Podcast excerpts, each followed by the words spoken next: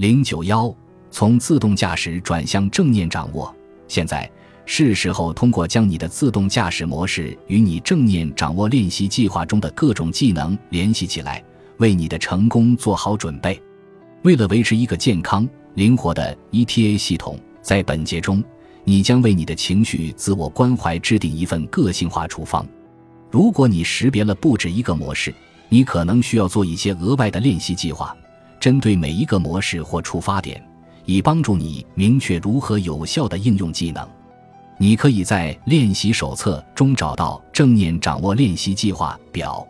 为了帮助你了解这一切是如何结合在一起的。让我们来看看杰西卡、妮娜和艾米选择了哪些技能来实现他们的正念掌握练习计划。本集播放完毕，感谢您的收听，喜欢请订阅加关注，主页有更多精彩内容。